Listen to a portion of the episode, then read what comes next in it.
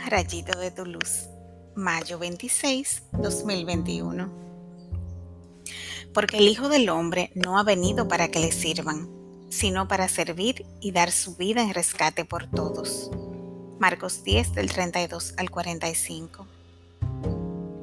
Jesús me da un ejemplo maravilloso de lo que realmente significa ser grande en este mundo y en el otro en las escuelas de liderazgo se promueve el servicio como un valor importante, pero muchos líderes asumen sus puestos para servirse y aparentan ser serviciales, dando un buen trato solamente a aquellas personas a las que les pueden sacar ventaja en algún momento o de sus posiciones para arriba. Para tener un liderazgo como Jesús hay que ir a la fuente del Padre, porque solo allí se encontrará la fuerza, el amor, la caridad, la bondad y la paciencia necesaria para lidiar con todo tipo de personas sin que les afecte su ingratitud a largo plazo.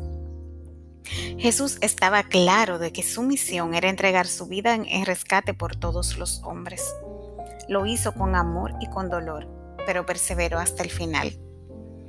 Nosotros estamos llamados a hacer lo mismo, a cambiar la mentalidad de que estamos para servirnos y enfocarnos en cómo nosotros podemos servir a los demás.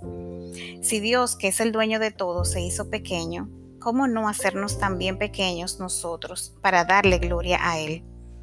Si mantenemos nuestra relación con Dios, podremos ir llenando frecuentemente esa vasija que se va apagando en el servicio y en la entrega, para que podamos como Él en todo amar y servir.